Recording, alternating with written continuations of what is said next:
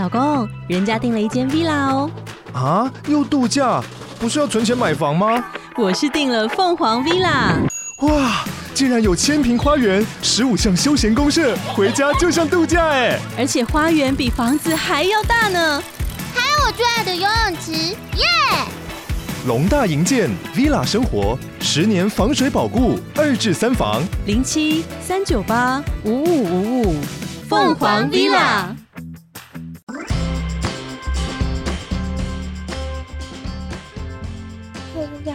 来到你们的纯粹不理性批判，我是鲨鱼，今天要久违的来聊聊我比较个人的最近的一些也不是吗研究吗？个个人最近的一些兴趣，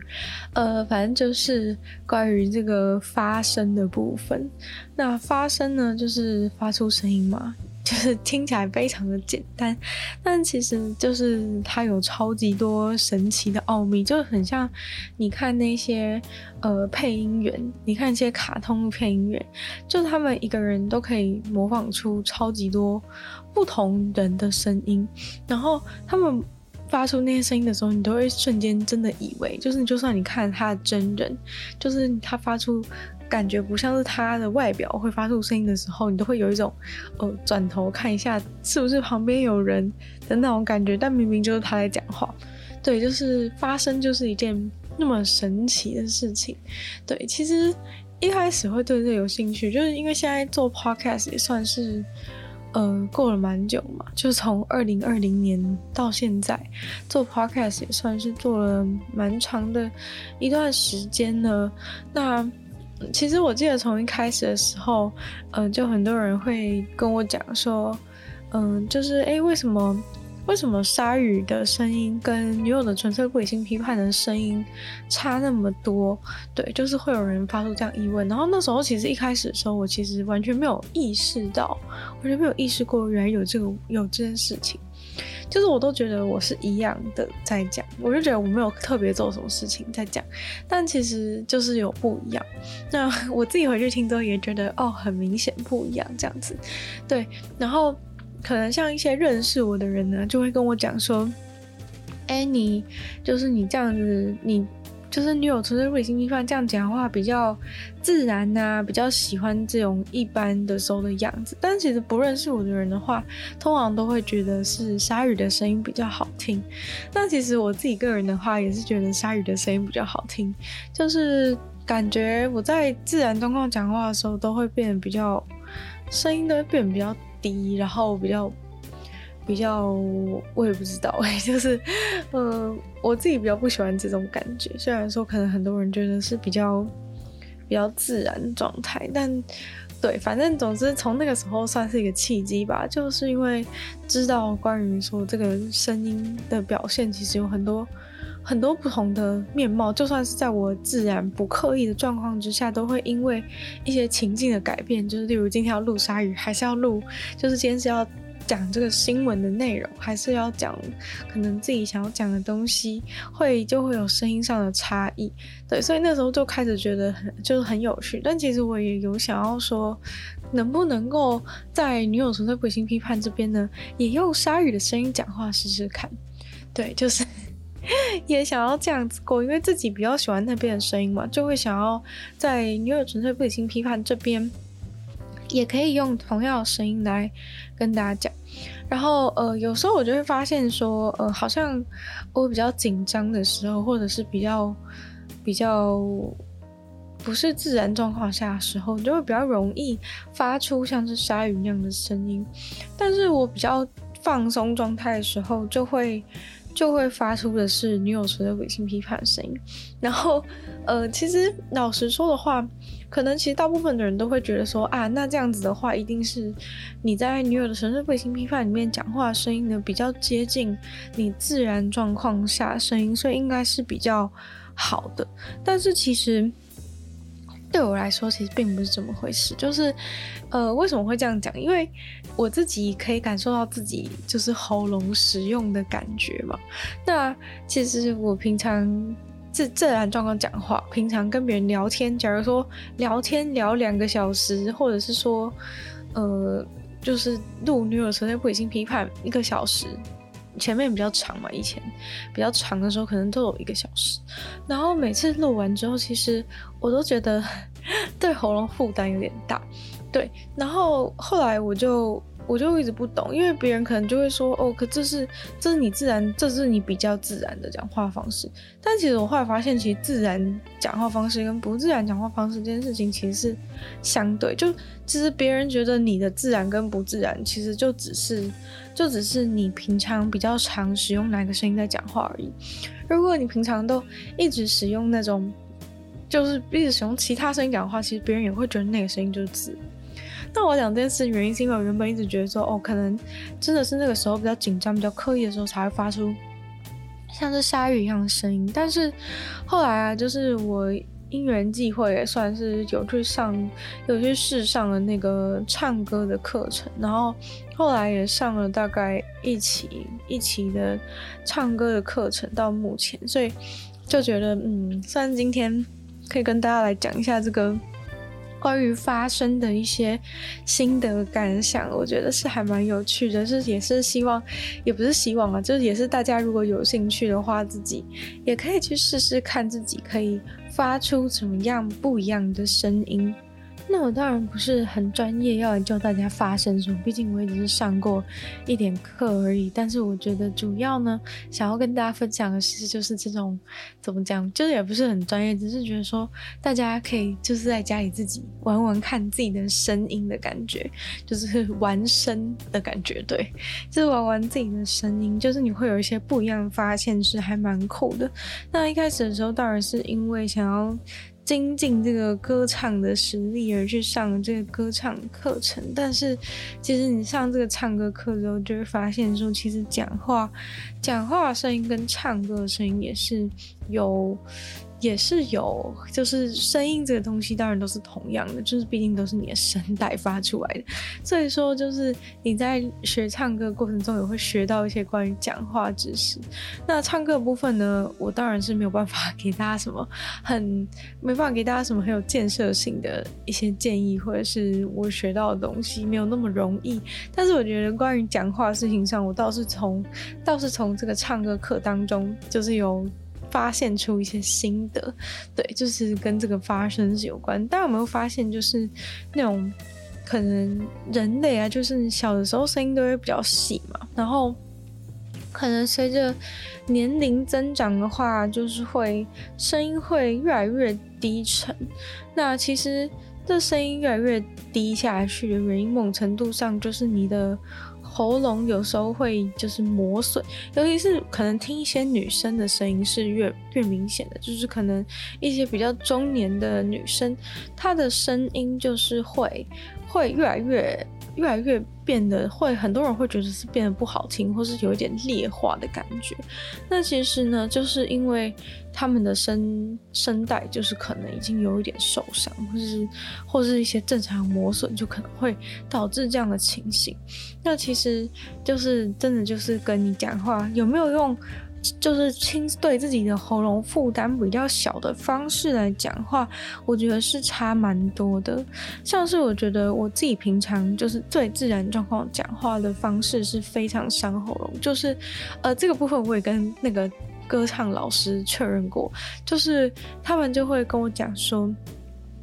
其实哦，因为可能有听过我唱歌的人，可能像是那个那个有加入加入那个会员的，加入 Patreon 会员的伙伴，就是有听过我唱歌的人，其实就知道说我唱歌其实是就是声音其实是跟讲话差很多。对，然后这部分我当然也是有问过老师，然后老师就是说，其实我讲话的声音是比。唱歌的声音还要更伤喉咙，就是发声的方式。但是其实大部分的人都会跟我讲说，哎、为什么你不能唱歌的时候不能用讲话声音就好？就觉得说，哦，你唱歌声音很做作这样。但是其实我觉得，真的，真的，这做作这种东西，真的是，真的是因为你相对于平常的方式，你就会觉得啊那样很做作。但是其实。就是你自你到底有没有是一个自然的方式来讲话，其实就是只是相对的。然后呃，像可能老师就也有跟我提到说，其实他原本讲话的方式也不是这样，也是因为学了唱歌之后，然后才去更改了自己。讲话的发声方式，然后他就建议我说，也可以建，也可以慢慢去练习，要不然，呃，可能照我原本讲话的方式呢，我的声带很快就会坏掉。那其实这个真的是也对我蛮重要，毕竟就其实我录 podcast 到后期啊，就是有也是会渐渐发现自己声音有在劣化状况，然后就觉得有点紧张。所以老师跟我讲的时候，我就觉得说，哦，就是。嗯、感觉真的应该要正视一下这件事情，然后就开始练习怎么样讲话比较好。对，然后他就说，其实有的时候跟你一些成长环境啊、外在的关系，例如说，可能我为了想要，因为老实说，我觉得你在就是在以现在社会来说，就你讲话就是过于的软绵绵，然后过于的轻声细语的话，其实是容易被别人忽略，然后容易不被重视的。就是其实呃，讲话声音比较。比较嗯，怎么讲？就可能毕竟大家还是习惯一个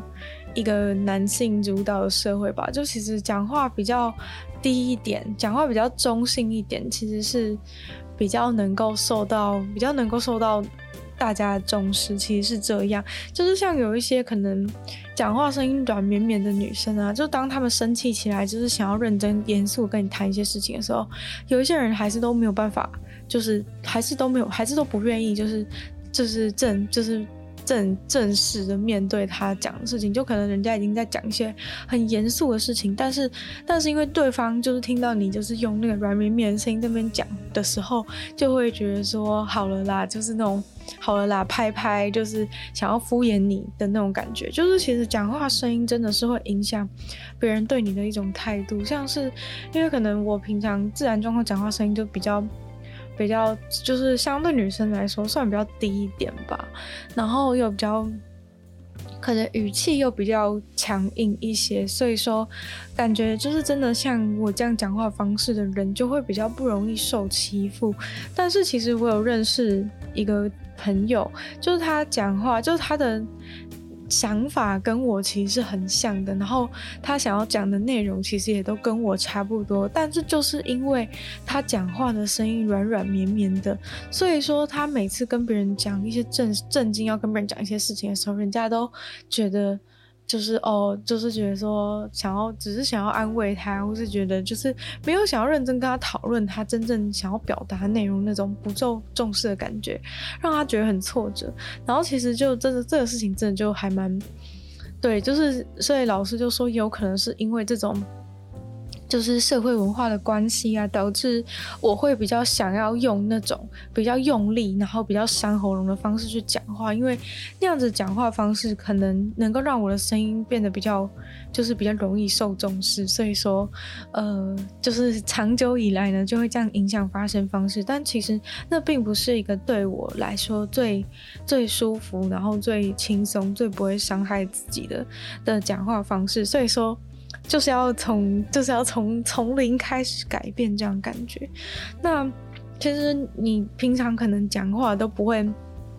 都不会去意识到自己到底是在用哪边讲话。但是其实如果你就是怎么讲呢？你把你的手放在你的喉咙的前面，就是可能类似于男生喉结的位置，放在手放在你的。呃，喉咙前面的时候，你试试看不同的讲话的声音。有一些讲话的声音呢，就是在你的喉咙这边，比如说像我现在压低声音讲话这样子的声音的时候，嗯、就可以很明显感觉到这边喉咙这边呢是震动的非常大力。然后其实，在震动非常大力的时候，其实就是它一直在磨损的状况。所以说，其实是尽量不要让自己的喉咙处在那种。呃，震动有那种磨到的感觉。其实有的时候我自己原本讲话的时候，我都可以感觉到那种喉咙磨到的感觉，但我一直都没有不以为意，就觉得说，哎，可能讲话本来就是这样子。但其实我仔细观察，就是经过老师提点之后，我仔细观察，就是可能我唱歌时候声音的时候，我就觉得，哎，其实我唱歌的时候比较高的声音的时候是不会。有那种磨到喉咙的感觉，是不会那么不舒服。然后我我之前也发生发现过很神秘的事情，就是我去唱歌的时候，就是去 KTV 唱歌的时候，就我可以唱很久很久的歌，然后喉咙都不会没声音，就是那个高的声音都不会发不出来，但是呢，低的声音反而就发不出来，就是。就是低的声音呢，反而是变成发不出来的状态。就是可能比如说在在 KTV 的场景啊，就是在 KTV 唱歌唱一唱，然后呢，唱完之后，唱完之后就是可能就会跟旁边人讲一句话嘛。那跟旁边人讲一句话的时候，你就很明显，哎，奇怪，那个我原本讲话的声音不见了，原本讲话的那一种声音竟然不见，就是那种一般人觉得那是我的自然声音的声音竟然不见了，然后。我就一直觉得很奇怪，为什么我还唱得了歌，但是就没有办法再发出讲话声音？对，然后那时候我就有问老师这件事情，老师就说：“哦，其实是因为就是你唱歌，你平常讲话声音是不适合你的声音，所以就是在喉咙。”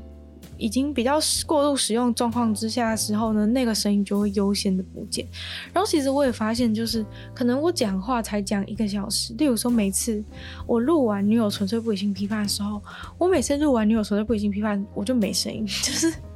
我只是录完一集一个小时，我就没声音。可是我在 KTV 可以唱，可以唱两三个小时都还有声音，就很奇怪嘛。然后所以其实就是真的是因为就是磨到喉咙，所以我才说就是可以建议大家也可以尝试一下，就是你自己手摸一下自己喉咙，讲话的时候你换不同的声音讲话，看看哪一种声音是会磨出声音，会磨到就是这个呃。你这样子，其实你最明显要怎么体验，就是你要怎么第一次体验，就是用这个呃的声音，就是你就发出这个呃的声音，然后你用手摸在你那个喉咙地方，你就可以感觉到那个呃的时候，它它震动是震动的很大力。然后如果你用不同声音讲话，有的声音是会发出那个会有那种震动感，不一定是声音是低或是高，但是如果你会发现你这边会有非常剧烈的震动的话，其实就是你喉咙正在。正在燃烧他的生命，对，那个具体的具体的那个身体构造的名字我不太清楚，但是但是呢，就是你如果去这样摸的时候，你就很明显可以感觉到说，哦，那边正在磨损，就其实是。不太舒服的一个状态，我觉得。然后那时候就是 那时候就是老师老师讲话方式我说，哎、老师讲话声音很好听这样子。然后老师就说，哦，其实他本来讲话声音也不是这样，因为因为其实老师说，那个老师他讲话声音是比较就跟可能跟我现在讲话差不多，就是会比较。怎么讲啊？就一般人会觉得比较比较假一点，就是会觉得说哦，好像很不自然，或是好像有刻意去装你的声音。就是那个老师的声音也是，他是一个男生，然后但是他的声音是，他的声音就是听起来就是很像那种广播的那种声音的感觉，就是平常讲话的时候就是那种广播声音，然后就觉得。就觉得很，就是觉得很神奇，然后就说：“哎、老师，你讲话很好听。”然后老师就说：“其实他原本讲话声音也不这样，就是他后来还要换他本来就是很久以前学唱歌以前讲话声音给我听。”我说：“哦哦，这是一个正常的男生哎，超级好笑，就是他哎、突然就是哎，这、是一个正常正常男生的声音的感觉。”那他就说他原本用那个正常男生声音讲话的时候也是喉咙比较通一点，然后后来换成就是比较舒服发音方式，就是变成比较广播声的。讲讲话声音的时候就变好听，而且比较就是他比较可以长时间讲话，而且就是他还有讲到一点，就是说如果你们是有想要，就是也是想要有唱歌进实力进步或怎么样的话，其实就是你换了声音讲话之后，也对你的训练你的唱歌是有帮助，因为其实你原本。你原本讲话方式，假设原本讲话方式是比较伤喉咙的话，其实你这样的话唱歌是，就是你还是你也是会影响到你唱歌的声音嘛，就是你会害你的唱歌的声音被被耗损。然后第二点是，就是你换了。就是你换了自己比较舒服的讲话声音的之后呢，你其实是比较能够去发展你声带的潜能，就是可以去发展，就是你的你的声音可以，你会更懂得如何的去运用这个声音，然后这样的话唱歌的时候也可以能够，比如说不管是延展度啊，或者是你的那个高音啊、低音那个八度的延伸，就是都可以都能够有所进展。看原本只能唱到某一个高音。但是呢，因为你就是你就是有在这样子平常就是用讲话声音就已经去训练的话，就是你可能就可以唱出更高更高音。然后这件事情我是真的觉得超级神奇，就是因为我原本呢其实人已经发现，就是自己的声音正在没有办法再高上去的感觉，就可能呃可能我唱一些国小曾经唱过歌，然后就觉得哎原本好像很轻松就可以上去的地方，然后结果后来就是可能到。最近一两年就开始觉得说，哎、怎么会没有办法，没有办法到那个音，其实本来是可以的，为什么现在不行？然后就那时候就觉得有点挫折，就说难道，难道这就是我声带已经渐渐开始崩坏的前兆吗？然后，对，然后后来就是有去有去上过课之后，就发现说，哦，原来就是。虽然确实是可能有影响，就是因为就是一些正常消耗的关系，然后加上我本来就是一个讲话比较多的人，就是本来就可能会这样，但是其实还是有救的。然后有救的方式其实就是在用换这个声音讲话之后呢，就你慢慢去发展出你的第二声音，感觉就是。第二人生就是第二人称小第二声音，然后你发展出那种第二声音之后，你就可以，你就可以，就你换个发声方式啊，然后你去慢慢的去练习。而且没有想到音高那些都是可以慢慢练上去的，然后就是你只要一直去，而且还有其他不同。其实刚刚讲的只是就是比较笼统，就是说测验一下你发声声的方式。但其实你就会发现，其实你平常讲话的时候呢，发声的，就是你声音出来的位置，其实感觉差很多。就你如果仔细去体验的时候，就你仔细去体验你发每一个音的时候，其实你的那个。发出声音的位置是不一样的，然后老师就有提到说，其实大部分人讲话声音都集中在嘴巴的前面，就是快要出去的地方。一方面可能有可能是因为这样子讲话，就是在呃可能会比较省力，所以你身体自然就会比较想要把声音挪到你的。你的口腔的前前段，但是其实你可以把声音换到很多不同的地方去发，例如说，呃，发出，例如说，你把声音放到比较后面一点，例如说，你说后的时候，其实声音就比较后面，就是刚好是那个 o 的音的时候，你可以体验一下，你说 o 的时候，其实你就感觉到你那个 o 的声音是在比较靠近舌头的后面的感觉，然后你如果说嗯。的时候，就是你如果说嗯的时候，那个嗯的声音其实就是比较在鼻子嘛，这个大家应该都这个部分大家应该就蛮理解，就是嗯当然就是在鼻子，要不然呢，对。然后其实你就可以发现说，其实虽然说在特定音的时候你特别容易发出那个声音，但其实你可以在平常。讲话，或者是你用别的，你在讲别的音，你发出别的音的时候，就可以试着用发出的是别的音，但是发，但是呃发的位置在不一样的地方，就是你可以试试看。不是讲 O 的时候，还是把声音弄到后面一点的感觉，就是 就是你可以去尝试，其实可以，其实还蛮好玩的。就我觉得今天不是真的想要教大家什么，因为毕竟我也不是很专业，但就想要跟大家分享吧，就想要跟大家分享这个很酷的，就是 有点像是自己跟自己玩的游戏，听起来有点自闭，不过就是呃，反正在疫情当中，大家也都学会了独处，所以说。如果你自己一个人在家里很无聊的话，其实我觉得不妨也是可以来，可以来试试看这个游戏，我觉得是蛮好玩的，而且对你自己也有帮助嘛，对你自己平常讲话或是对你的喉咙保健有帮助，所以我们今天就当成是一个喉咙保健的课程。然后对，然后我就发现说，就是其实可以换，其实就是你这样慢慢摸索之后，就可以开始摸出比较多。不一样的声音的感觉，然后还有跟你就是，比如说还有另外一个点，就是除了位置之外，还有跟你放出来的气有多少是有关联。然后之前我就有看过那个影片，就是在分析什么不同公司、不同不同韩国女团的，就是他们的歌唱的方式。然后就有提到，就是大家都知道的 Twice，就是他们的公司不是 JYP 嘛？然后 Twice 他们公司其实。呃，主打就可能他们请的老师就是有教他们唱歌，就是可以这样唱这样。然后反正他们就是比较气音的路线，就是他不是真的没有声音，可是他就是这样，比如说像咻，就是这样讲话，就是你，就是你不要花太多力气在震动，但是你透过吐多一点气出来，让那个音量去放大，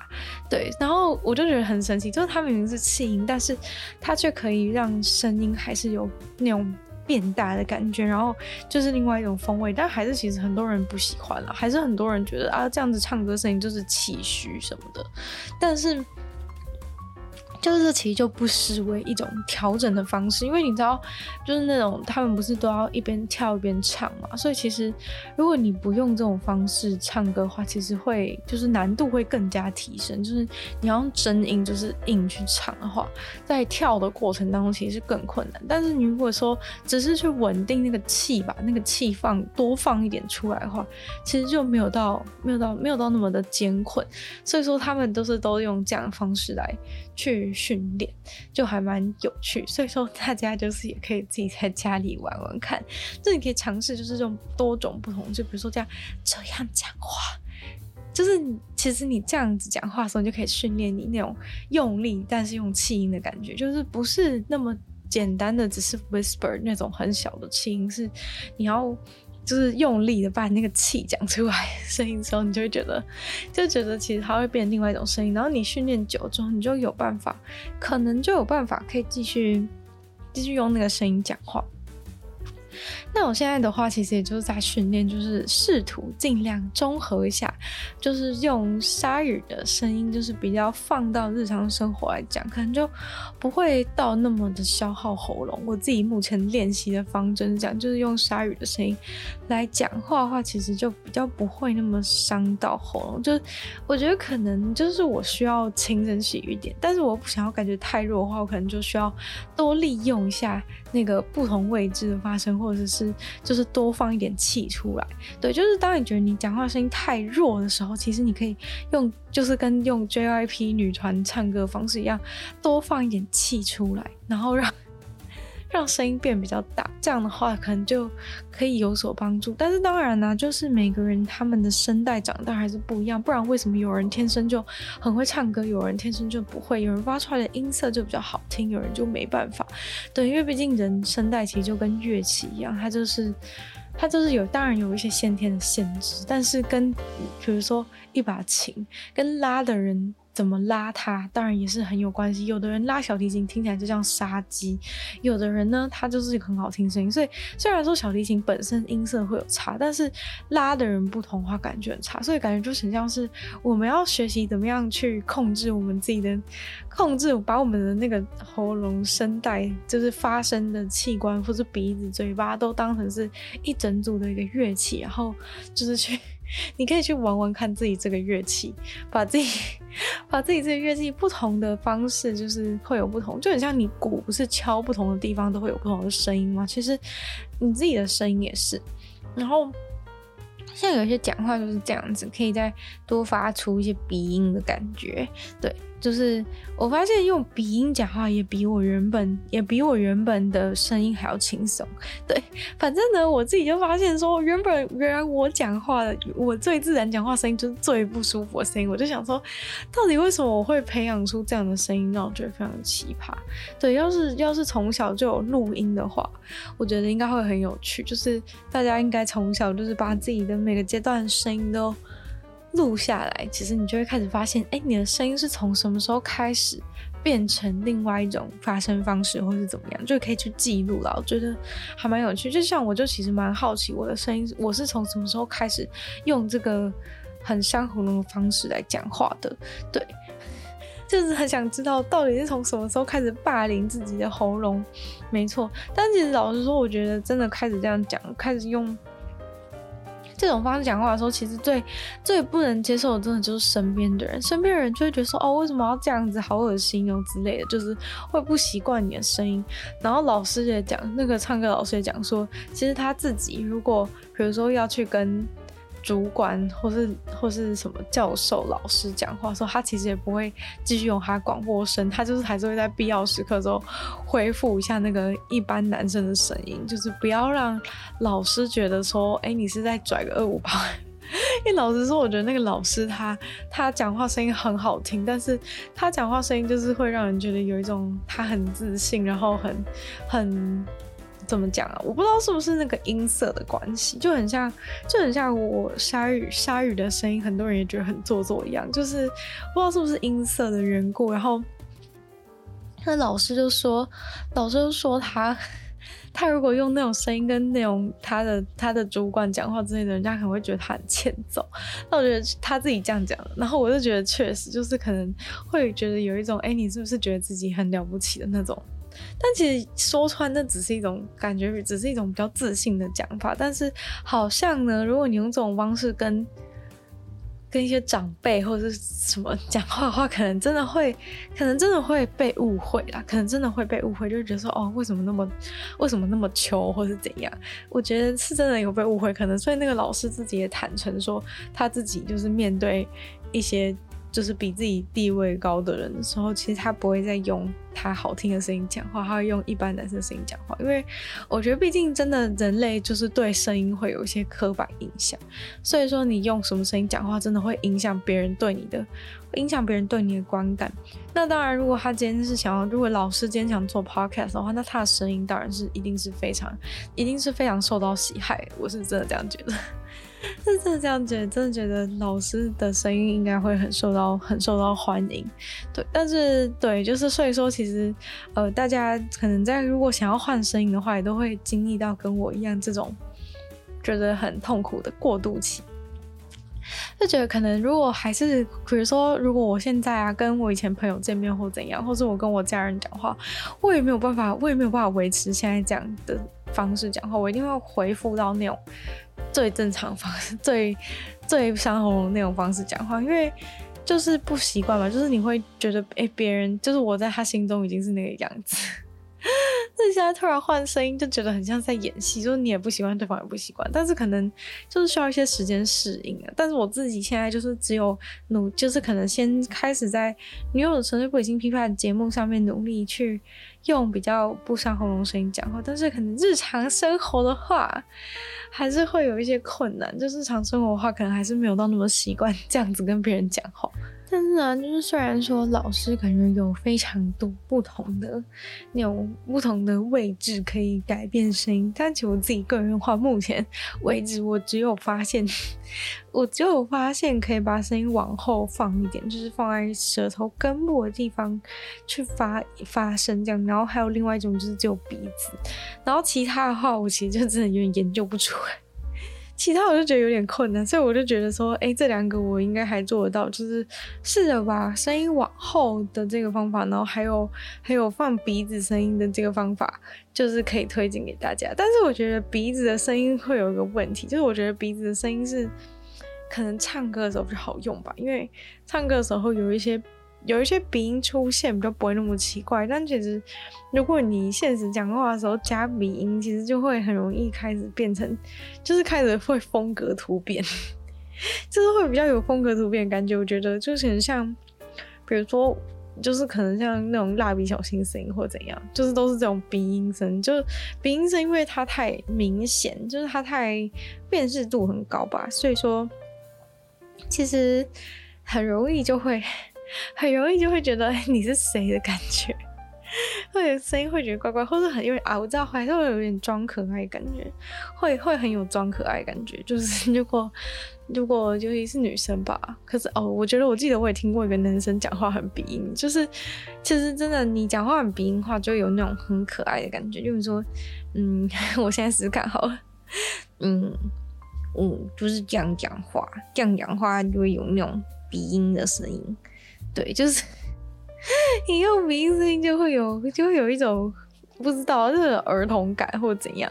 对，就是有一种动物或者是小动物，是儿童感觉。对，所以说。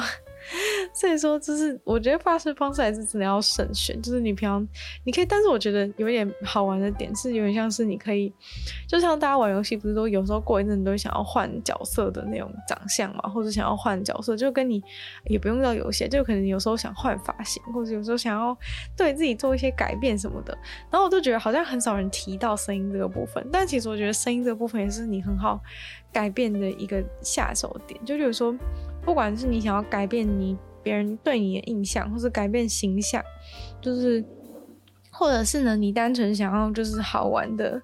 想要好玩的，就是那种想要变装，或是有兴趣配音或怎样哈。其实 就是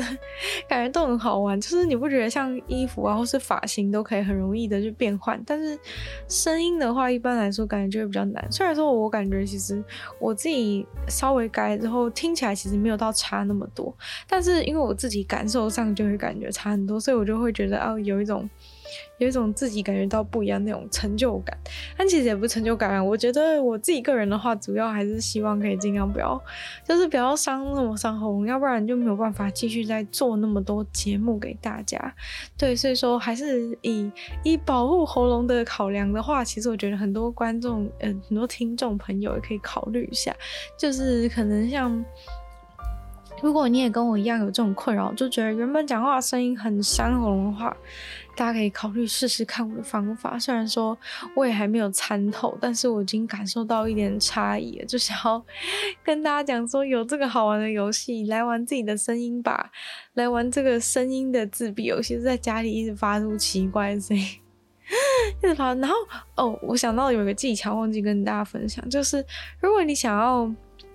就是你要凭空想象出某一种声音，其实是有点困难，或者说你凭空想要制造出某一种声音，其实是比较困难。然后比较容易学习的方式其实是模仿，就是如果你有你喜欢的、你想要成为的声音的话，你就每天都一直去听他的声音，你每天一直去听那个你想要模仿的人的声音，然后久而久之之后，你除了就是可以。就是客观上的去观察到他讲话是用哪些地方发生，就我觉得你可以，呃，可以客观上可以发可以观察到的部分，然后呃，主观上也不算主观啊，就是你的身体，因为你一直听他讲话，其实你也会渐渐就是会有那种自动化学习的效果。我觉得真的会有，就是你的身体也会有一点，就是自然的，好像会有那么一点知道人家声音怎么发出来那种神奇的功能。但是这个功能每个人的那个成功率不太一样，然后有一些人哎一听就可以马上学，有时候你要听久一点之后才会有一天突然知道说哦，原来他是那样发音，就是对每个人的那个资质不同，但是。然后你也会发现有一些声音你特别容易学，有些声音特别难学，对。然后大家就是，我就觉得大家可以去找找看自己喜欢的声音，然后可以帮自己的声音整形，是不是很酷？然后又可以就是达到保养喉咙效果。虽然说你有时候学的某些声音可能是反而是让你喉咙负担大，那如果是那种的话，就建议不要。就建议不要一直不要再太学，不要学太多这样子的感觉。那今天你有的纯粹不理性批判呢，也差不多就到个尾声了。不知道大家今天喜不喜欢这个 玩声音的主题？虽然说可能很多人觉得哦有点无厘头，就是为什么突然要来玩声音这样？但其实我觉得真的是真的是你想一想就觉得说，哎、其实好处蛮多，可以帮自己训练一下自己不同的声音啊。然后你也可以就是可能帮助你，假设是一般可能在工作的人的话，有的时候你可能。报告的时候就想要用一些诶比较专业的声音，就其实那种专业的声音这种事情其实都假象，它其实就只是某一种特定的发声的方式。诶，有一些人讲话呢，他天生就是比较有这种专业的感觉，你要多听那些人讲话，然后去把它学起来。其实你也可以，你也可以在报告的时候发出那种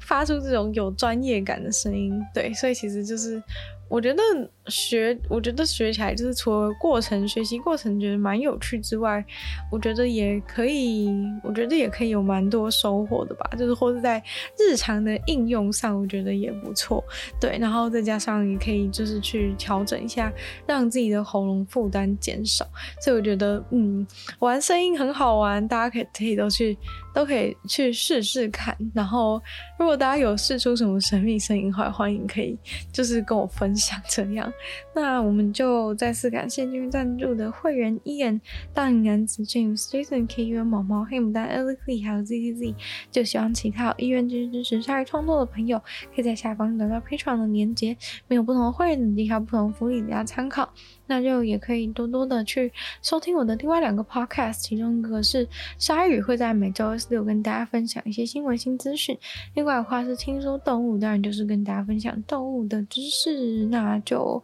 希望大家也可以在 YouTube 留言区留言，订阅我的 YouTube 频道，追踪我的 IG。那就希望女友的纯粹不理性批判可以继续在每周三跟大家相见喽，拜拜。